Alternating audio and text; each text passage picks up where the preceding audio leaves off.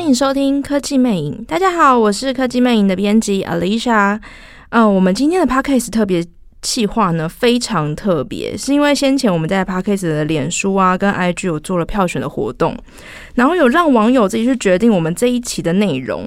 其实我们选出了三题啦，那呃气候变迁的主题呢，真的是高票当选，所以这一次我们就邀请到气候变迁的受访者，就是清华大学科技法律研究所范建德教授来当我们的贵宾。主持人好，各位听众朋友，大家好。我们是讨论那个气候变迁啊，其实已经引发了我们很多危机的感觉。然后今年呢，也非常多的企业跟个人在讨论这件事情，所以今天要特别请教授来帮我们用专业的角度来做分享。我想要先请教授帮我们分享一下目前啊，呃，因为大家都在讨论近零碳排嘛，嗯那这样各国现在的做法会是什么呢？好，我想，呃，现在应该算是像说今年气候公约讲说我们是一个施行年哈，嗯，也就是说巴黎协定通过以后，现在等于相当于它的施行细则已经通过，开始实施。那么配合这个部分呢，有一个地方就是要求各国，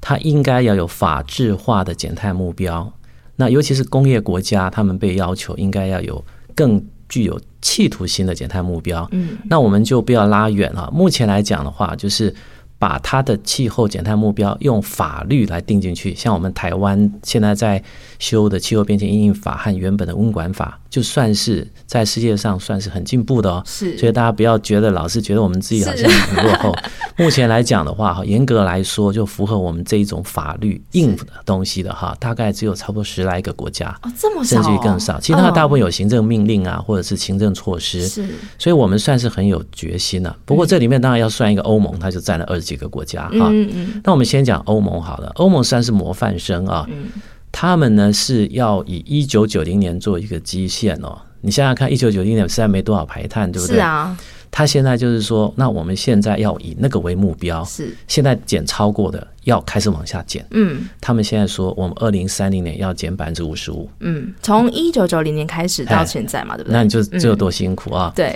那那日本呢？它原本也是属于跟欧盟一样，应该九零年做基线来减，嗯可是因为它碰到福岛核灾，是所以它现在它做不到，所以它从二零一三年新定一个基线，嗯它大概要减百分之四十六左右嗯或四十七。嗯那韩国呢？呃，他们一向是不输给日本啊、嗯所以他们也是目标就是百分之四十六、四十七这样。嗯可，是他把基线年拉到了二零一八年。那为什么？呃，我是觉得他们为了要展现他们的企图 心，哦可是实国力际的展上，实现际上他们的产业结构跟我们是一样的是啊，甚至于在某些程度上，他们因为聚焦在财团的政财团的结构，嗯，所以他就大者恒大，哦所以他们的压力是很大的，嗯跟我们一样。那至于呢，像美国来讲的话，他们其实呢，并不是那么样拘泥在说他要减多少，对，可是呢，实际上你去盘的话，它在减的幅度也是不少啊，嗯只是说它没有像欧盟那样子摇旗呐喊啊。嗯那我那我们台湾呢，可能应该是明天吧，或者是今天嗯要公布二零三零的目标。哦那么大家都知道哈，就是说有二零五零目标的哈，大概有八九十个国家了，是因为那是很遥远的未来对哈。还不知道会不会到，到底谁负责不知 道了，所以对大家关键是二零三零。是巴很黎近啊巴黎协定就是到二零三零啊，嗯那目前来讲的话，像台湾呢，我们原本是定说二零二零这个二零二呃二零二五本来对应该是大概百分之二十左右，是那我们现在呢有可能会提高一些吧。啊那嗯，或许我们看看明天他公布的状况怎么样，你因的为目标上面会提高充一满些，了是不是？对对，就是因为人民有期待，对我们等一下就可以谈一下人民的期待。是这算是很有趣的，就是说台湾现在大家对于要减多少碳呢嗯是有很多期待的，可是呢，嗯我们的工业部门尤其经济部呢是很很担心的。嗯这边我们希望用一个比较正确的态度去看，就是对什么叫做负责任的减碳，是，所以大家不是在喊。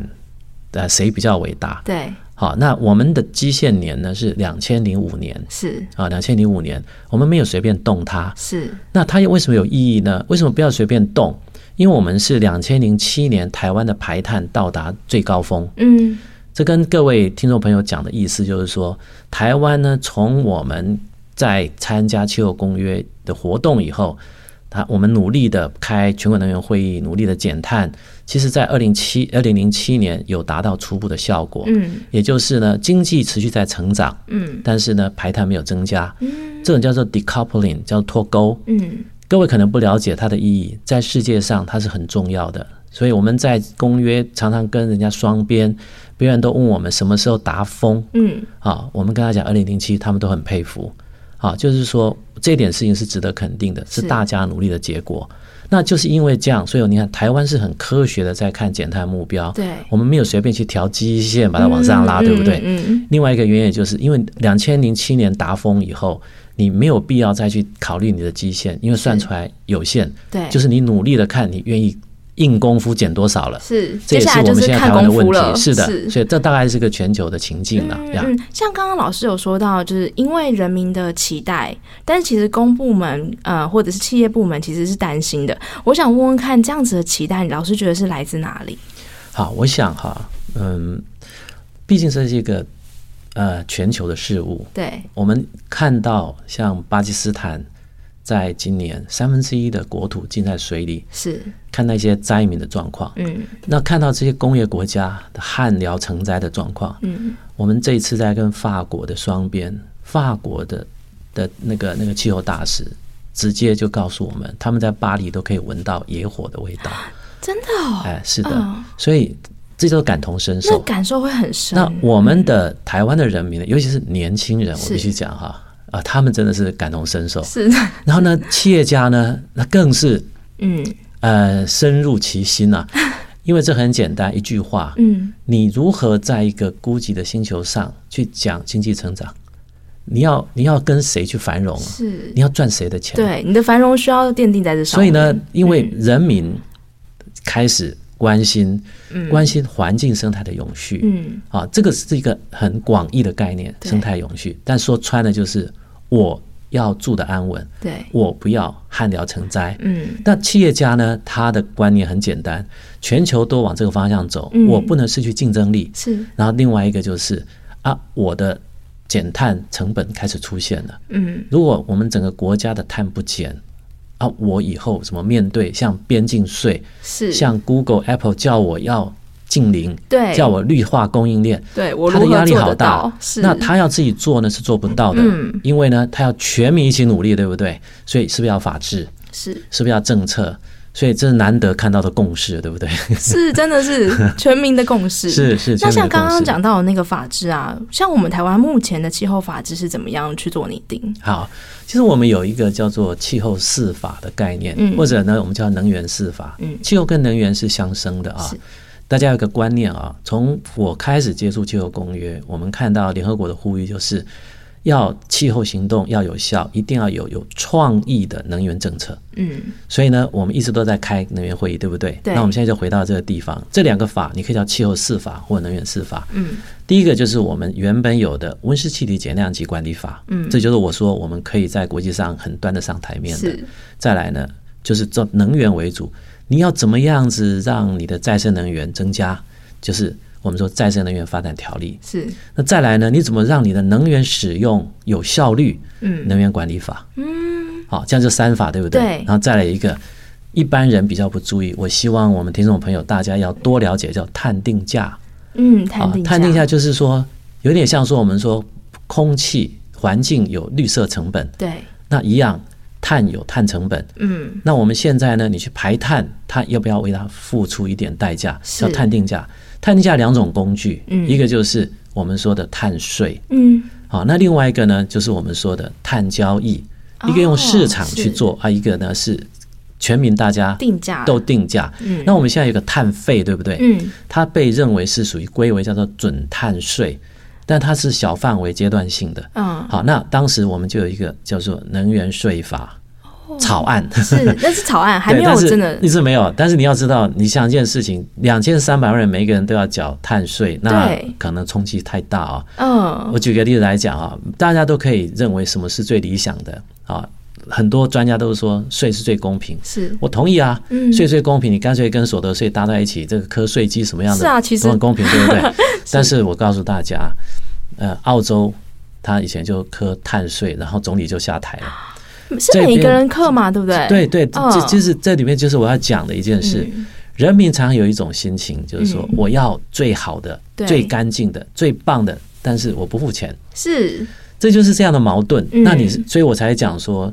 我们的 awareness 要怎么反映在行动，嗯，要先回到一个很务实的想，你自己是能够承受多少。对，这不是别人的责任，嗯是我们的责任。还有，你也要想到你餐桌上的问题，你的家庭支出，嗯，那你的经济能不能够支持这个事？所以呢，政府的责任是什么？把话说清楚，是，目标在那里，方法怎么做？嗯，民主是什么样？服从多数，尊重少数。是对于少数的意见，要 minimize 它的冲击，这就是嗯公正转型。对，好、所以我想，在大家对这个事情要有个全面的看法，嗯呀，这样会嗯比较公道。所以我们的是法律有啊，是有啊对，哎，因为我觉得像刚刚说的那个，真的是呃，有改变我原本的想象。嗯因为我当然知道，也看得出来说，其实全民对这件事情是有期待的，可是那个期待跟实际上的嗯是的执行其实是落差蛮是大的， 的。是的，我们称它叫做餐桌与气候的拔河，这 样的。餐桌椅去后的拔啊河，，最简单的就是法国黄背心事件，记得吗？他们苛征燃料，碳算是燃料嗯是税，嗯，结果就引发整个冲突。但这对，个其实冲突嗯，并不只是因为磕了那么一点钱，而是整个对于呃气候行动他们后面隐藏所带动出来的整个他们觉得政府是不是有做好事情，对对对。所以这牵动很大哎、不是只有那个一点点的。所以其实对国外已经有很多案例跟已哎是经做过的结果，可以让是我们做参考。是的，所以所以呢，一个负责任的国家，嗯呃，尤其是民主政府，它要面对两个事，一个专业，一个是民意。嗯，所以我们今天我们是在跟民众沟通，对那我就要讲，你要不要给一个民主政府像台湾这样子，是有足够的民意让他去做专业该做的事嗯情，嗯嗯这非常重要。是或者我们做一个最大的跳跃来说好对了，你希不希望我们继续烧煤？嗯，哦，大家都说不要，对，但是我要告诉大家，你如果不烧煤，台湾要用什么东西来发电？是好，那这个时候我们就说，那有人就说核电啊，嗯。可是我们全民公投说不要不要核核电。电对我们现在不论是非哦，是民意哦，民意反应。但是呢，问题是民意在反应的时候，我们会觉得说啊，替代是你政府的事。对，或许很多事情是这样啦，就是说你政府你要选的时候呢，你就应该要负责任的讲你该做的事。是那现在是不是变成说人民指引你政府开空头支票？是，可政府呢，他要推一个事情的时候，却得不到人民对他那个专业判断的支持，是，气候行动就卡在这种、这种、这种 dilemma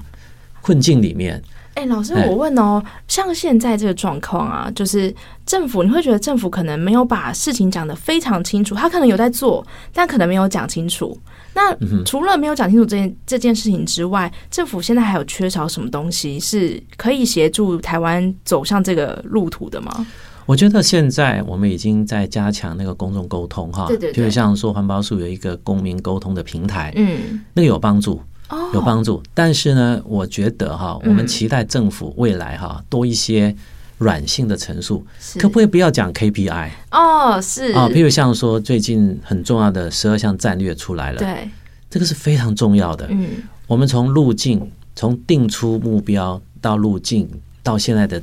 十二个重要的战略，嗯，这里面都是很真实的东西，嗯而且这东西很明显都要被管考的。对，但是你如果问人民啊，你如果回答人 民是说，哦，我们将会在二零三零年有三十一 giga 的那个是什风电啊么那的的呢光电有什么？ 那那所有人听了也就不知道这什么意义，对跟它有什么关系？呃，你当他觉得你做事情无感的时候，他会被偶发事件、台南的事会被件，带走，他甚至于是觉得说，政治人物说啊，那个、那个、那个再生能源就是黑金，对，吓死人了！我听到这个东西，其实我蛮害怕，嗯我也觉得实在是很令人遗憾的说法。因为呢，如果这样子的话，就好像呢，我们把它跟那个赌博、嫖、把它娼都放放在一一起了。了，可是呢，那个事情是多么专业，嗯然后呢，是多么透过法治方法来推。对，那那怎么推到现在？我们初步见到成效以后，突然间一下子掉到万丈深渊，变成是黑就会金。非常可惜啊。对，所以我想政府在沟通上面嗯要注意到这个盲点。是政治人物在选举的时候什么都可以说，对，那政府要怎么样来回应这个事情？嗯，那另外，人民要怎么来看待这个事情？我想，人民要看的是他的感觉，对，不是冰冷冷的数字。是数字很重要，数字会误导，数字怎么会做骗会人。更重要？对，所以我想呢，你应该让在讲说我们会有三十一 giga 的太阳光电的时候，嗯，你可能更重要的是要讲说，我们希望我们的电力的排碳系数能够降低，让我们的国家竞争力能够维持，是所以我们会在太阳光电努力。然后另外一个，一般人都不知道我们国家一年要用多少电。对，那你如果告诉他说，我们一般包括呢，我们在机载和我们说嗯应该要储备的部分，嗯，啊，那这边大概要到四十六左右啊，那甚至于更高。那你看到，哎，才三十会一有是一个感很好，觉，对，是，你要让它有感，你不是弄一个三十一，然后你看风电呢是十三，对，啊，那大家没有感觉之外，都是听那个 gossip，对不对？嗯嗯只听到说这边有问题，那边有圈地，对啊哎那边怎么好像样？都是问题的样子。是，我认为哈，这个沟通哈，如何在很简短的方式里面，不是以数字为主，嗯，那个是施政的人在管考用的，对，人民要听的可能不是这个东西。是，就像法国那么一点点的燃料费，难道大家关心的是燃料税吗？嗯不是，是他后面这个事情让他觉得你整个政府的机制有问题，所以不要让人民怀疑你的绿能政策有问题。哦，现在我就觉得这次选举这样看的话，人家就会开始那太阳开始光电疑的政策是不是有问题对哦对？对质疑这件事情，所以这个是我看到哈，就是政府已经做好多事了，嗯，可是呢，但没也有让人民看到。对，啊，他努力在沟通啦。对现现在应该是说哈，要沟通 what 的问题。嗯嗯嗯，现在有啊 how 嘛，对不对？对但是沟通 what，我认为这个部分是很政府重努要力。的我也认为呢，这对于呢支持台湾要走向近邻的人呢，是也是一种支持，是，因为他要跟人家沟通、跟人家辩论的时候，不要三两下被打枪嘛，对不嗯对对？呀、 真的。可是老师，现在有没有就是其他国家的啊、呃可能政府跟人民的沟通是你觉得可以拿来当成是一个范例的？其实哈，我觉得我们基本的设施都有哈。嗯，那我认为你怎么样引导人民来跟你互动？对，好像我们现在有很多公民团体，嗯是有持续在在在在关注，对不嗯对？嗯嗯，可是呢，像我们现在看到的，就是说，我举例来讲，比较先进的国家，他们在政策形成过程，如果涉及到土地的，是他们先把那个做，我们现在有在做类似的事啊，嗯就像说投资，我们看了以后，台湾什么地方适合再生能源，对，再来环境、社会的因素再带进去，嗯，做的很科学，对不对？是，但是这个过程当中呢，他们在评估，比较在做决策参考。对，好、那呃，另外就是让那个沟通团体去跟呃环境社会问题去跟社呃什么利害关系方沟通，这是你比较是你单向下去。对，但是我看到比较先进国家的，他们是建的平台是让你可以双向沟通的。双向沟通，好、那这就很重要哦。你必须要鼓励人民来跟你双向沟通对，啊，你怎么引导人民来跟你双向沟通？嗯所以呢，可能重点要放在双向，他来问问题，他是来找问题，他来希望知道是什么资料，哦，而不是呢你准备告诉他什么。对，啊，就人是这样嘛？如果我想要知道我的我就知会道认东真西，听对，我对认真听是这样。 是好，那这个这个过程是需要大家在沟嗯通，然后那个界面要建出来。那我们现在就用说年轻人好，先从年轻人开始就是有用的。对，年轻人现在用的就是就是就是社群媒体，是对不对？那这种社群媒体呢，你说 I G 也好，那 Twitter 也好，这些东西，就是有很多年轻人都拥有大量的对，粉丝，对不对？政府有在用，是对不对？可是呢，你如果用的过程哈，不是呢，就是这些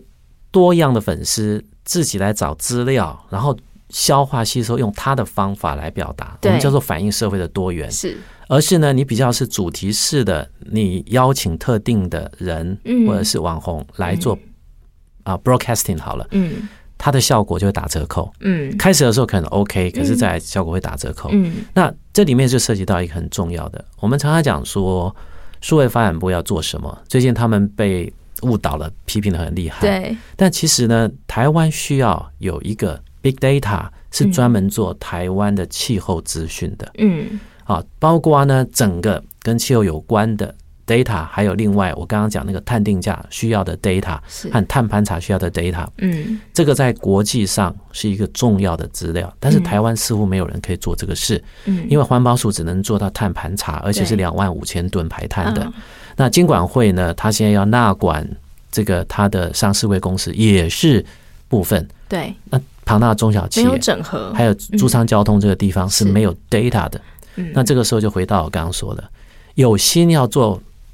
网红来讲这件事，跟对人民沟通的，没有 data，啊是所以这时候就会碰产生一种现象，人家就会觉得说，你们那些在讲的是不是就是政府为你的资料？嗯这样的话，他就没有办法形成一种真的社会的 support 力共量。鸣，但是其实我觉得台湾做的事情到现在是很值得人家去发现的。对，好、那这个时候就是 那个 data 要谁来做？嗯，那我们一直有在呼吁，但似乎没有看到，你知道所以吗？会希望数位发展部可以负责这一个 对，但是整合的他角们现在色的结构好像没有包括这个。是那要不然的话呢，那就是以后是不是那个环境部里面要做一些事、嗯嗯嗯啊？那当然呢，它跟这个资料，如果探定价，它还会跟经济部、跟国发都有关啊，对啊，所以我才会说，平常心讲，应该是数位发展部来做啊。嗯嗯啊，Big Data 里面环境是一块啊，对生医是一块啊，对交通是一块啊，那个都是 Big Data 啊、那你不能站在各部会叫我们去找，是所以我想，公众沟通你怎么样转换，化化民众是被动听为主动来询问嗯 data，让 data 的 manager 或者 data 的 analyst 能够来帮忙做这个事，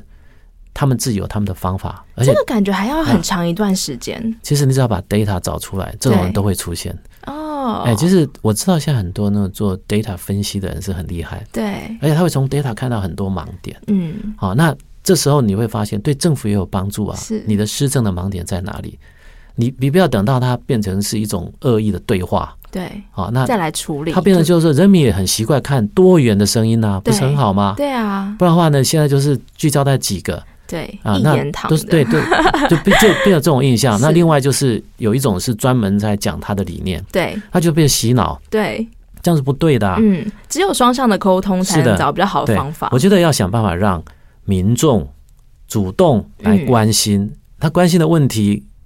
这个深浅不一哦。对哎，我但是我呢，就很想多问这元个哦问题，因哎为现在民众所接触到的东西其实还不是那么深，呀因为太深的可能听不太懂。是是但是其实拿到的东西很浅，譬如说我知道啊、要进行碳排，对那我可以做什么？我可能就是哦、用环保杯，对对就是对像这么浅的是事是情。对那我如何去问出一个对啊，是你看有啊，用的你问你题呢？这是很好的例子啊、嗯，假设民众说，我想要做一些事对，啊，我我只是想要做一些比较简单简单的事，是，他就说你用环保杯。对，嗯他说：“那环保杯有什么意义？”他说：“你说，哎，其实你知道吗？那些监控公司的网站上都有叫做碳足迹的 calculator，嗯，你就可以上去说，哎，你如果用环保杯，你可以节省多少碳？对，哎，他就有参与感了。嗯，然后他接着下播，哦，还有好多东西耶。然后另外说，哎，我下次要去看五月天演唱会，对，哎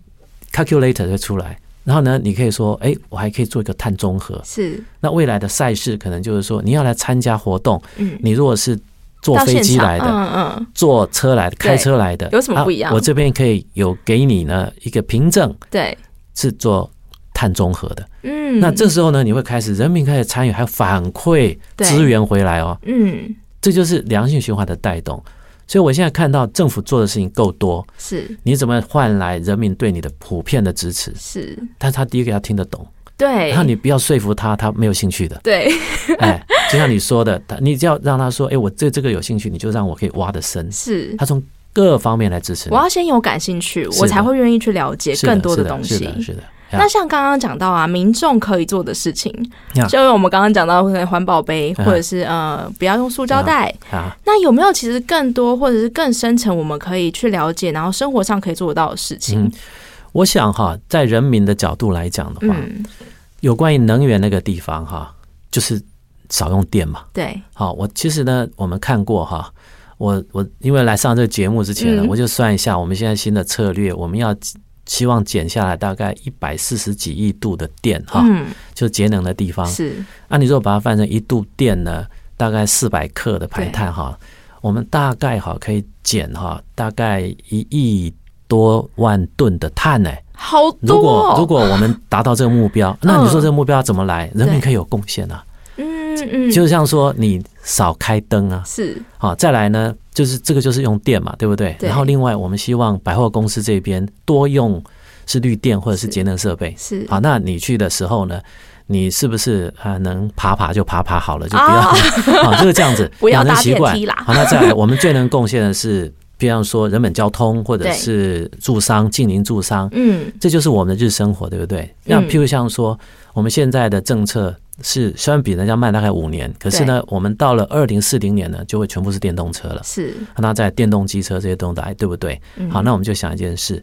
我们现在已经懂电动机车，比方说 GoGoRo 它有碳权，对不对？对但是你有没有想过，哎，脚踏车哈，嗯，有没有碳权，对不对？哎，它是同样的概念，对不对？我每天骑，不知道有对，没有累积有，我到，们现在有人在做这个 事哈，嗯，而且呢有方法论，嗯而且那个方法论是符合国际。我知道，至少不好意思讲公司名称了哈，嗯，他们就是很早就开始做。真的脚踏车的部他们我可以分，告诉大家说，台湾人很可爱的，对，有一间公司，他已经花了快三千万，哦，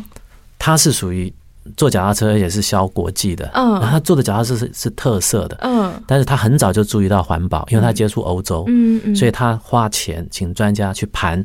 如果是用脚踏车通勤可以减多少碳？对那这种通勤呢，就是我们目前不是绿化供应链吗？Google 给我们压力吗？，对哦这归在第三类的排碳，就是你的员工上班。啊啊，，那像奇美不是去买碳权来给他员工上班来抵碳？对对那对现在这个脚踏车呢，就是说你用你也可以产生碳权，只是没有人去经营，对不对？对，那我知道现在有人要做这样的经营，啊嗯，他们也有来问说他们该怎么做比较好对。我觉得好有心哦。嗯你想想看哈、积沙积沙成塔，对不对？是，那假设这个事情，我们说 U bike 啊，然后再加上所有的电动脚踏车，对然后再来呢，可能包括一些呃环岛赛事什么，是通通一起进来，是不是很漂亮？是啊，它重点是什么？重点它不是说减了很多很多碳，而是嗯每一个参加人都建立都了知一个道了观念，嗯，就是你主持人刚刚提的如何做，你会发现没那么难嘛，对不对？？对，好，那你看这个就是在行动，对不对？那住宅的话呢，我们要鼓励建商用我们说再环保材生质这样和再生和嗯减碳材质，嗯，这个部分有很大的阻力。这道理很简单，那个是产业生态，就像对说虚平的问题一啊样，是这个部分要人民大家一起来 push 这个事。我买的时候我就要注重这件事情，嗯是这的样建商就不是会的哎用了，而且呢，那个材料啊，包括嗯水泥，它的产生都可以算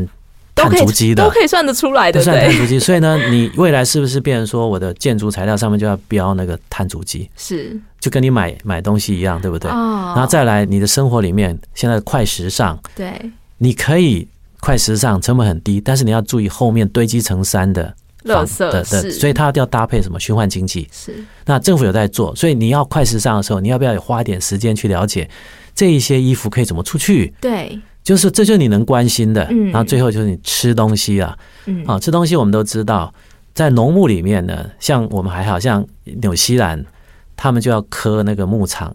讲粗俗一点叫做放屁税了，对不对？嗯嗯嗯其实就牛是的排放气屁税、是甲烷嘛哈。嗯，那那台湾也是一样有啊，嗯你吃牛肉，它就是你吃的牛肉呢，就相当于它的碳排碳的系数算到你头上啊。对，所以像这个也是一样啊。哦所以说，你未来在吃东西，你也可以开始有个观念，哎，是哪一种东西是碳排系数比较低的？对，好，那这样子整个就是说，你只要你不用想太多。我认为民众做两个事，一个嗯是身体力行的去做。是，啊，不要害怕你不懂，嗯，因为到处有知识可以去做，也就是为什么我刚刚会谈到说国家要建个 data，对，我有问号我就上去找啊啊，这对样啊，子，对啊啊而，且我用 app 做就好。嗯，另外一个要建立一个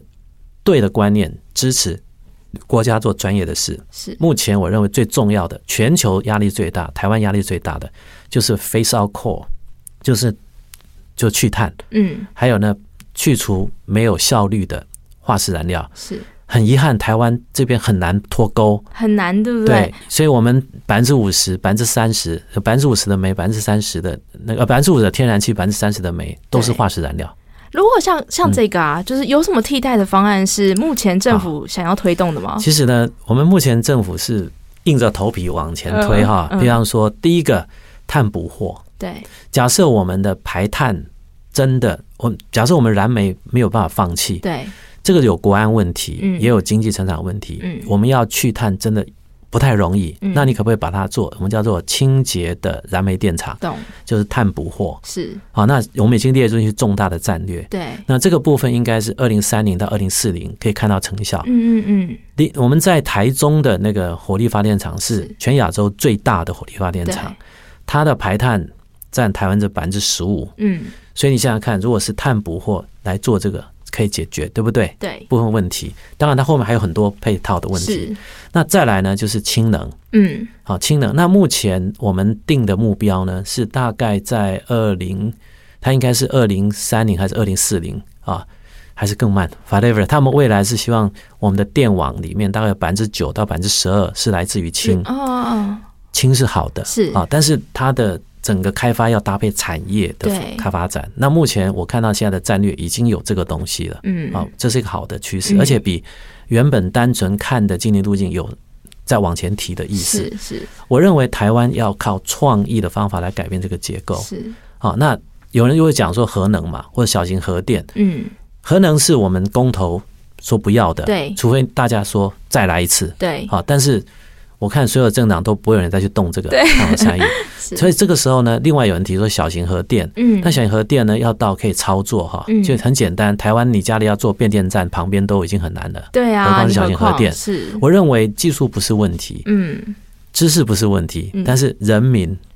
现在的认知跟支是不的支是持问是有题关系的，所以呢，这部分需要大家再去媒合。对啊，那 overall 你这样看来的话，对台湾来讲的话，我们说能源结构哈，真的是很大的挑战，对不对？对啊，对，所以我觉得了哈，我的感觉是，呃，我们人民要对于说我们传统化石燃料怎么样慢慢 face out，嗯，要有一个路径和骑程，让它可以期待。对，那么这个期待呢，就是像现在我们要告诉大家，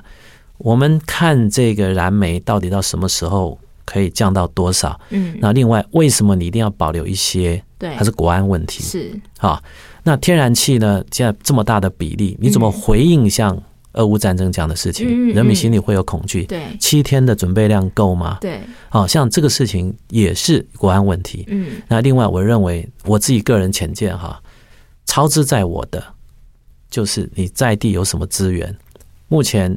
氢能嗯是我们最有可能嗯，有大突破的，对，但是它必须要投资，是，然后成必本须比较要高，加快嗯产业的建制。对，好，那再来就是机载电力。嗯那机载电力我们有的是海洋能、嗯地热，但这个部分我们都归在前瞻，对，所以后面的贡献都一点点。是所以呢，这里面可能呢有很多呃值得再去思考探究的地方。对，他们不是没做，嗯，但是我知道像现在地热准备要挖很多的井，对，那或许它有可能改变。嗯，嗯但是我必须嗯这样讲了，我们应该是思考在国际上我们有机会做跳跃、是跳跃发展就的是，创意的部分，是的。然后呢，另外呢要下苦功的是自己有的、自己后院有的东西，嗯你必须要投资开发。嗯嗯，那再来，人民要有共识的就是化石燃料是怎么样子慢慢焚烧。是好、所以这三个东西是要一起谈的。对哎，这这个这个是这是我认为是台湾气候行动的现在很重中之重很，重要的事哎，是情，关键七寸。是那需要人民大家一起来帮忙。像刚刚我们讲说，我们大家能做的事情，到最后都是回馈在这个电力的供应上。，对，啊，这个问题题能解决，台湾才有办法往继续大往步的前往前走。是对，那像刚刚老师，我们刚刚聊天的时候有提到这件事情是，呃，不管是我们说的近零碳排啊、去碳的事情啊，其实都可以回归到我们刚刚用比较创意或者是比较逆思维的方法来想，应该要从控温来想。啊，对对，谢谢主持人提到这个重点啊，这也是我很最近一直呃很希望跟大家沟通的。是，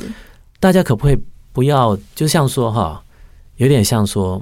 我们现在呢，呃，我们就做持家好了哈。，对，我们希望我们家要有一间自己的房子，嗯，我的目标呢是它应该要有四十平、五十平对，啊，这是房子。然后呢，你就要达成它的目标，对不对？对你就说第一个我要怎么样子赚钱。对，好、第二个我怎么省钱，是，对不对？第三个我可能要再买个乐透，对，看有没有机 会哈。 对，好，那同样的道理，我们今天说我们二零五零近零，嗯你就想说你要有一栋房子住，嗯那你接着说你有什么方法呢？嗯，那那个假设刚刚欧有盟讲的了嘛话，对不对？就是说那我要立个法对，啊，就就是法说也我有了，对，然后呢，我要呢努力的去减碳减碳，啊，那就像说你要努力赚钱嘛，对啊，再来是能源效率提升啊，啊是省钱嘛，对对对，啊啊，那你就会发现这是一样的概念，所以我们的重点是在控温呐、嗯，巴黎协定告诉我们，我们大家一起控温，不要让它超过一点五度 C，或者至少不要超过两度 C，是这是大家的目标。嗯所以在那个目标下面，你会要呃省一点钱，要多赚一点钱。那我们现在呢，就是要要要那个排碳要减少呢嗯，就像是说你期待你自己能够薪水多少的概念。是，所以这个时候呢，我们用一句简单的来讲，如果现在是全球经济大萧条，嗯，你再怎么期待都没有用。对，好，重所点以是同样的生存道问题理了，嗯这就回到一个状况，现在台湾的整体环境能让我们承诺多少？我刚刚就讲说，台湾的政府是强调专业、负责任的决策，对，不然他可以画大饼嘛。是啊，不然我们要不要把基线也稍微调一下，对不对？啊，但是呢，我认为目前虽然说像经济部它可能很保守，嗯，被批得很厉害，嗯，可相对的呢，我也看到就是说，他们定出来的东西不会随便改。对，所以这时候，我想我们全民要回来一件事情，不要只是指着政府骂，去了解他一下，嗯，他为嗯什么这么保守，嗯他为什么不敢承诺？好，那我们有什么方法来做呢？哦，有什么方法来做嗯可以做这个事？就这次那个公约要结束的时候，那个欧盟就讲说，我们现在的问题哈，嗯，不是 how，对而是 what。 ，what，所以同样的道理哈，就是说我们现在都知道，我们同意要禁零，对，那可不可以呢？不要只是在讲减多少碳，嗯，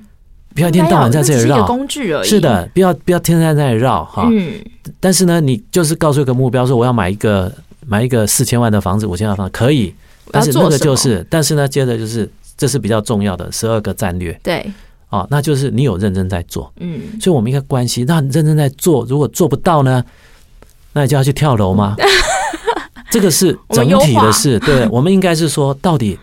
出了什么问题？What 嗯 What's the problem？对不对？是？然后再调，再调，对对对，我觉得我们现在对于这个 pledge 承诺的事情，不要害怕承诺，但是呢，要容有弹性。是，巴黎协定已经讲了，要把国家的特殊情形纳入考虑。日本是一个好的例子，嗯，日本它很负责任的做，但是对碰到他们不能预期的东西，是，它就调整，对，然后呢重新出发。嗯那台湾也应该要有这样的一种勇气，就是我很认真的定目标，嗯，但是如果这个状况特殊，我我们就应该要调整整。，对，这个是为了要让我们的减控温目标能达成，是，所以我不是为了减碳的目标，对减碳是为了控温啊。对，所以现在撞墙以后，我就要绕路，就要绕路。所以回到我们能源结构也是一样的概念是啊。所以我是觉得我们大家可不可以不要锁死那个一那个趴目两标趴是啊？但是呢，你要重视的是，那那个数字出来有没有符合国情，对，有没有符合科学？嗯啊，我们非常强调 science base。对，好，那另外一个就是要努力的把它转换成为减碳，就是能源效率提升。是，我最近也跟一些政府官员谈说哈，我们能源效率哈做很多。我们在大概十年前有一个叫国家适当减碳行动方案，嗯那个就是从哥本哈根回来以后定的，对，大概二零零八年、二零零九那时候提出来。那时候就很有意思啊，那时候我们讲说要减碳的贡献有每年两趴嗯，是从能源效率提升来的。哦啊定到这么细是不哎，是那、？ 你你算算看，能源效率提升不就是节能吗？对，，没错，就是好，节那能，那那那我们现在你看现在的那个禁令路径，没有看到能源效率提升是贡献多少趴、嗯没有啊，我们都看到都是减碳多少。对，我认为哈，过度的聚焦在那个减碳，是那是我们的弱点。是，可是我们能源效率做的不错，不然的话，我们中小企业怎么在国际竞争？对啊。刚刚老师提出来这个论点的时候，我真的有点豁然开朗。然后你想想看，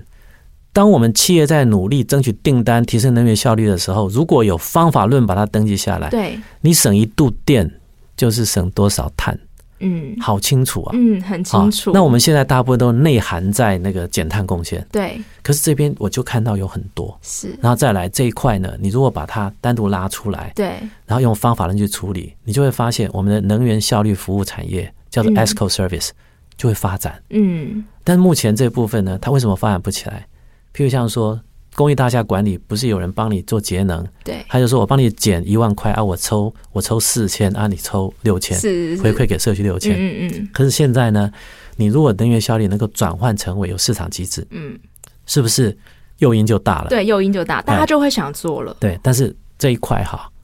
归谁管呢？啊、那它是归能源局在管 data 嗯，啊，能源管理法。但是问题是呢，节能减碳还是环保署的工作对，所以我看到就哎，还是没有有人特别整处理。合所以你看啊、如果欧盟很清楚告诉你气候法治、减碳目标、能源效率，嗯能源效率贡献百分之三十六，啊，我们现在都只有在减碳、减碳、减碳，对啊，能源效率 呢？就被忽略 了。对它其实它都在，对，你只是要用方法论把它框出来。是，哎那避免跟那个减碳的贡献那边混混一在一起起，因为那边会有另外的碳额度的问对对题对对对没，错碳权交易的问题。嗯，但是你这样的话，不是多了一块吗？ 对，而且这个就是贴牌就好了，是，对不对？我在讲的是对国家整个对外的减碳贡献，还有就不要把我们的产业压到那么样子的对重，对如不果对？我们把那个呃观点拉高来看的话是，就可以更清楚。对因对为像呃去年这两年在讲减碳的东西讲太多对了，啊媒体讲、学是啊界是啊讲、是啊企业讲对，可是那个真的是会讲到后面，其实蛮无感的。是啊，因为因为就是客观条件限制在那里啊，对，所以你会发现到最后呢，都盯着企业啊。是，可是平常心讲，台湾的企业是做最多的。嗯，真的是做最多的，不然你去看嘛哈，医院有没有做什么？哦占百分之四的排碳，对不对？对，那农业呢？最近开始动起来，有一个专门的 working task 在做，嗯可是他许的愿是二零三零、二零四 零，对不对？台湾是靠经济为生，然后是我们却把减碳的责任都压在他身上。对，他排碳占多少？他排碳占四十趴嗯，啊，将近五十，没有错。嗯，可是呢，其他人呢？还是有的 啊，对，还是有的。其他人他大为家什累么积起来也是不少哦。为什么大家在讲减碳减碳都是讲它，然后呢是，碳费呢又是它，也对是不他，对？对对对。然后呢，金管会说那个碳揭露还是它，哎，嗯，你会怎你会发现台湾整个都绕着我们的企业打转。是，所以哎企业其实都哀哀叫啊，是啊对这件事情对啊来说，那那农林好像他们认为不关他们的事，他们没排碳，啊嗯然后呢，那个那个住商住商呢也也也也也好不关好我像的事。 对他说我已经有在什么提升什么了，对然后交通呢。我就讲嘛，就二零一五、二零一六就开始做人本，可是问题它里面怎么都没谈到气候行动。对，它那个方案呢是可以包装成为减碳方案，是有碳权的。 哎，老师，其实这样讲，很多很多市场可以是做哦，所以 呢，所以呢，我一直在呼吁，就是说要学欧盟。嗯，我们呢，把呃，欧盟是把二零二一到二零二八这七年的那个公务预算对，啊，有人说是百分之三十，有人说是四分之一哈，必须跟气候行动有关。嗯，那我就是说，在台湾，我不是要你拨特别预算，对，我只要求你一般公务预算，你提上的人告诉我你的施政里面哪些跟气候行动有关，嗯嗯我绿化你的 budget，绿嗯化你的 fiscal 的 budget，嗯，这样子的话，你就会发现后面管考就轻松了，是，然后再来，他就很清楚的可以呈现他提出来的减碳贡献，我讲部门别减碳贡献有没有科学依据，嗯嗯嗯，这不是很好吗？对不对对？啊对啊，清可是楚，那路径可清楚很是多。我们怎么说服财政部做这个事呢？ 我想就是多录几次 podcast 这样，所以说，我说我们就希望人民要支持的，就是说我们可以不需要动不动就用特别预算。对，其实我们政府是很有专业能力的，是，但是呢，他们目前对于做气候行动，他们把它当成是另一件事。嗯，但我看，就像我刚刚讲，交通部二零一五、二零一八都都花了十几亿做人本人本对交通，而且很受到欢迎。对啊，啊，这个东西如果他在提的时候就开始就有方法论来盘，嗯，那就是一个碳权计划，而且减碳贡献就就是交通部门的减碳贡献。对，可是没有啊，就是大家呃，台湾的状况好像还没有办法串起来。是，的啊。那我们的特别预算前瞻好了，嗯，轨道工程占 多少？那里面减多少碳呢、是，可以呈现多少碳权啊？对，啊，那那它能多少东西？如果台积电愿意来来帮忙，它多少东西可以变成它环评增量抵换对，没错，啊？所以有时候很多时候只是一个观念改变而已，嗯嗯嗯观念改变。那我们专业能力在啊，那你是如果有很多这种事情可以做，我们那个专业服务也会变很强。对 啊。我刚刚就在想说，我要邀请你去一些中小企业演是讲啊，啊了。那这个时候 哈，它才会进入到碳金融。嗯嗯，其实碳金融的重点不是现在碳碳揭露，对我，们啊现在是叫做 TCFD 哈，哎嗯叫碳揭露。嗯，然后要求呢，那个上市贵公司揭露，其实真正的碳金融是什么？真正的碳金融就是以二零二三年开始，亚洲开发银行改变它的投资 map，然后试营要求所有的多边国际银行，就是亚洲投资银行、欧洲投资银行嗯这嗯些，嗯通通都要改变它的 investment mark，要有一定的比例是 green。是从头开始改是的变，那当他们改变的时候，我就要回来问了。嗯，那我们的金管会为什么在它十二项战略里面没没有这有一这一块？块，然后呢，金控公司它都讲说我很绿啊，我 ESG 啊，对，但你要告诉我，你什么时候开始投资房地产开发嗯，会有 green？、嗯，那如果他这样做的话，你说那些建材会不会 green？会啊，因为目标在又会回是到啊刚刚我们讨论的，啊那全部都那在中小企对业啊。身那上。回，来回来问题就是说，那金控就会很冤啊呐、他说，嗯，可是我投这个东西都都亏本 啊，所以你要怎么样反映新的盘哦算？简单的说，探定价是不是很重要？是，我如果我今天我的绿色投资，我的评价方式是包括减碳的贡献和碳权的内涵，是不是不一样？对，好，那这就回来了。那碳权在台湾能够计入你的财务报表吗？哦又回到经管了，对不对？对，那回到经管，又回到了环保署。那你要承认它是一个权利吗？那你要怎么放进去？它算是跟世界银行说的一样是期货吗？我们说不行，我们公民团体只是说炒作炒作，可是你你要知道这个牵动多大。是啊，这个听起来很大这一才个，我们的金控是很强，对嗯而且他们有绿的意愿，可是问题、他以后怎么接受管考啊？对，怎么接受那个金融的评评比啊呢？但这是一个配套措施的问题。是啊如果让人是啊民理解这件事情，人民就是又会是在想说，是那政府需要给一个配套措施。所以，以欧盟用它的公务预算，它可以带动多少？六百多亿欧嘛，嗯，因为你你只要那个国家的基金进去，在 consortium 的时候就会有人来用你嘛。是然后你又要求那些金融机构要改变 investment map，对，他们进来以后，是不是那个 consortium 往这方向走？嗯然后再来呢，被投资的就不一样。最近有中小企业，我们海外的，嗯，就我们清大的校友嗯回来校友会求救，他说他们在东南亚被要求被银行要求要出示他们的 ESG，嗯啊，不然不给他们 trade finance。是他们已经开始动了，很多银行已经开始动，所以那请问我们的银行敢这样子吗？可是呃，我好奇问一下说，因为其实 ESG 这件事情不是也是金管会一直在要求我们是中是小是企业必须做对的吗？，好，那所以哦做完以后呢，做完之后会影响。投资吗？我以为会影响投资啊，听起来会影响那投资那要要回到金管或就是对那个金融机构 。的要求， 对不对？有他们现在的二点零里面说，哎，他要定那个投资的那个指标，就是你说的会影响的地对方。可是呢，那个部分呢，他在讲的是说，你银行要投资的项目，对不对？可是对我们的那个企业在，我不知道他哪一个国家，他碰到的是，他是 trade finance 啊，他把它降平了，哦是是是不太一样的那个影他响，认为他的气候风险嗯，嗯高，所以他已经变成是气候风险还有碳足迹的成本都一起算了，嗯所以就是 investment map 的改变。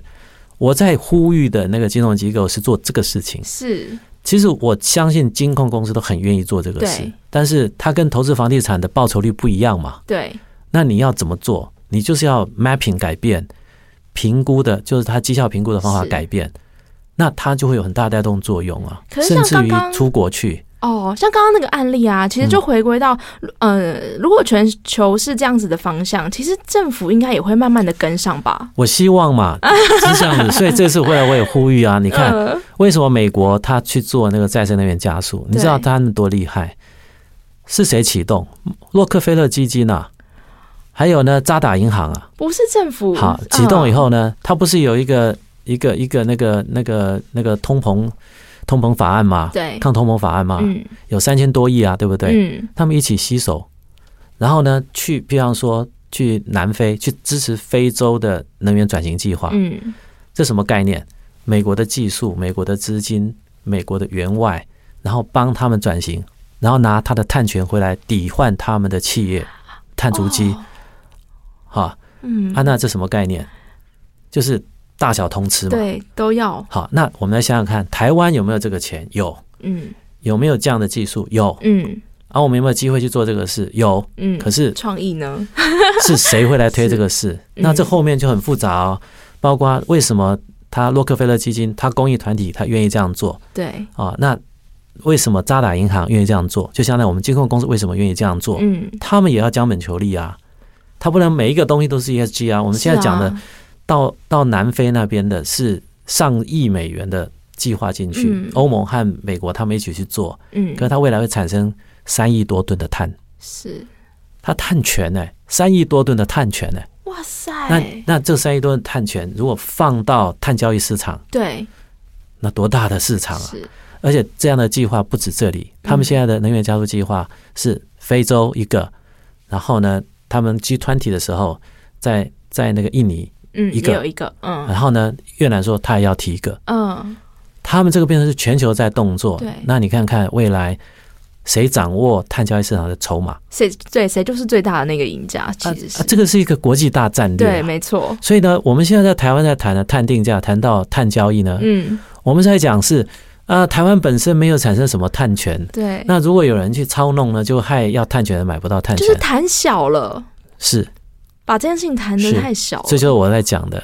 不要大家都认为说我们一切就是只是减碳是目标嘛。对，你看它这个是用碳金融来活化所有的资金挹注，嗯带动再生能源技术发展，是，还包括员外，员外，然后再回馈来我的碳中和，嗯，然后让我的企业环境绿化，对，而且呢，那个资金呢还会获利。嗯，哎，这个是一个大战略嘛。大战略真的超哎大战略，只是啊要把大家都串在一起，是啊，所以它必须在国际格局来做。嗯，那台湾现在的气候行动战略还没有这一块，是，但是这一块你就可以把台湾的资金和技术活化。嗯嗯，气候行动有两大支柱嗯啊，一个是资金，一个是技术。嗯，你现在去看我们的近邻，是没有资金啊，对，没有资金啊，这也是民众要不要支持的原因。如果有经济了，有市场了，其实民众没有没有理由是不支支持啊、台湾是世界上债务最低的国家，嗯，我们为什么不能够 well plan 来做？我们可以拿出八千多亿做前瞻，嗯我们为什么不能够聚焦气候转型？嗯，而且我刚刚讲的，我还没叫你要拨那么多的对，特别预算呢，嗯没有，这是就需一要般去就思可以考的，需需要去思考。然后我们跟美国关系最近也不错，难道我们不能够去赶快了趁这解一下波，他在做什么吗？对，那用经贸谈判看看有没有大家一起 partnership 去做啊？是，啊，我们做老二也是可以啊。对啊，反正我们晶片都过去了嘛，对，那他要做低碳转型，我们是不是未来电动车产业是重点？那晶片是一个合作项目嘛是？那台湾的电子设备也很强啊，所以我是觉得这是一个大战略。这样讲的话，你有没有发现哦？原来减碳它会带动这么多的契机， 对，而且有机会让我们有优势的人呢，在里面再往上爬翻身。是所以要抓住这个机会大放异彩就这时啊，候对，要抓住这个机会。嗯像日本，他们就是做叫做联合减碳计划，嗯他们已经推到超过二十国，嗯然后累积了很多碳权。嗯，他们现在目标要到三十国，然后韩国也做了类似的事情，他们也开始推，嗯就是跟一些发展中国家合作嗯，把它技术和资金过去，嗯，完全一样的模式。但是最厉害是美国的模式，因为刚刚那个听起来非常是啊，非常是啊大庞战略啊，大战是略，嘿，很厉嘿害，哎所以就是说我们在国际上看到人家在减碳哈。不是，只是告诉你你对割肉哈是，放血哈，然后就要减碳，不是这样我。们要更宏观的去看啊是的这件是事的情，会看到不太只一样要的事经情。济学说的，你只要管制就会创造需求，对，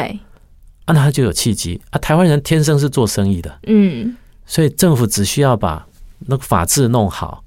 把市场盖出来。对，把环境弄好来，是是是，台湾那人就会很有自己机去会啊发展了。是啊，我现在觉得就是我们最弱，当然就这一块。嗯，哎，那我们最后最后，因为我觉得老师讲的超级精彩，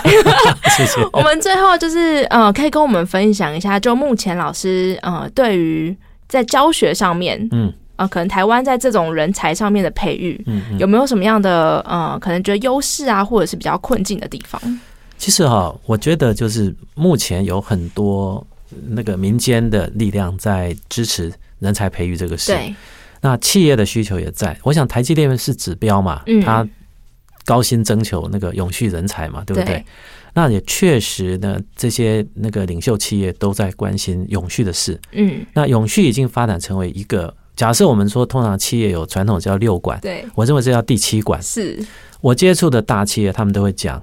当他从碳的资产管理这个命题出发，嗯，你就会发现每一个管理的部门都得要懂。对，啊、那你不然的话呢，你就做不出来。嗯，那你若再往下面推呢，就是要内部探定价。对，很简单，你做生意的人不知道成本，不知道你手上握的资产是多少钱，是，或者你的负债是多少钱，嗯那你怎么精确的去做你的裁测？对，像我们台湾不论是台达嗯，或是友达、台积，他们都做了。对，那这个探定价呢，有从十几块美金到一百块美金的，嗯那你就知道他们的竞争力就已经国际级的了。嗯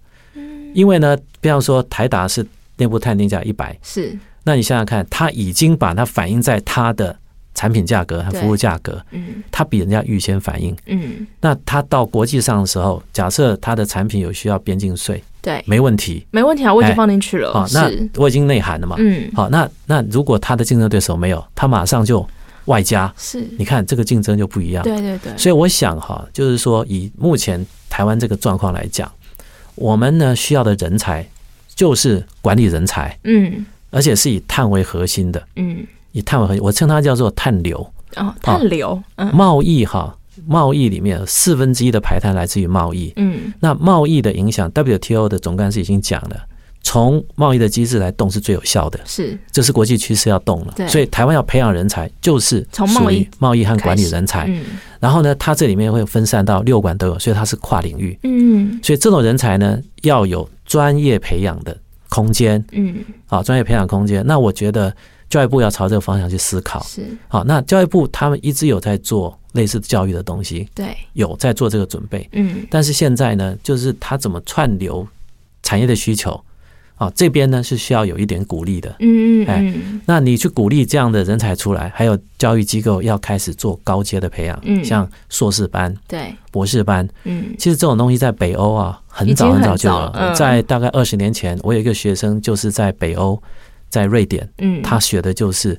环，就是属于那个那环境个永续气候的东西环境永续是和气候管理的那种硕士的。嗯嗯，所以这个就是看国家哈的政策已经出来了。对那你就要怎么对应上去？那这一部分呢，其实是值得值得哈。观关察注一下，那啊是民间现在做很多了嘛，对啊，譬如像那个简董事长他那个永续能源基对金会， TCSA 他嗯他已经在做那个永续管理师，是但我认为他未来要发展到更精致的证照，嗯嗯，哎嗯，那这边呢就需要可能官方有一些对啊要的帮忙一些的这个是嗯 verification 和 certification 的动作，嗯嗯，我想这嗯是一个趋势。对那台湾的人才如果有，如果我们搭配那个刚刚讲那种那样大战略的推法，对那你就会发现，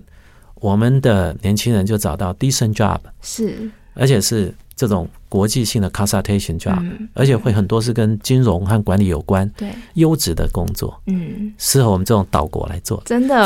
未来会有很不一样的发是展，的，是真的，而且我们有条件哦，是我也们有优势，我们有其实我们有资金，我们有技术，嗯所以在这个上面花一点琢磨，对，在专业能力养成上面再加把劲。还要加上台湾人就是本身的天生就是生意人，对对对对对对 这嗯对，是我们最大的优势。是是是，对，所以管理和那个那个气候专业这两边，哎呀，是。那今天非常感谢老师非常精彩的分享。那我们要解决气候危机啊，除了政策目标啊，最重要的就是从你我开始做起。那让我们要全心全意爱我们的台湾还有地球。谢谢大家，拜拜。谢谢谢谢大家。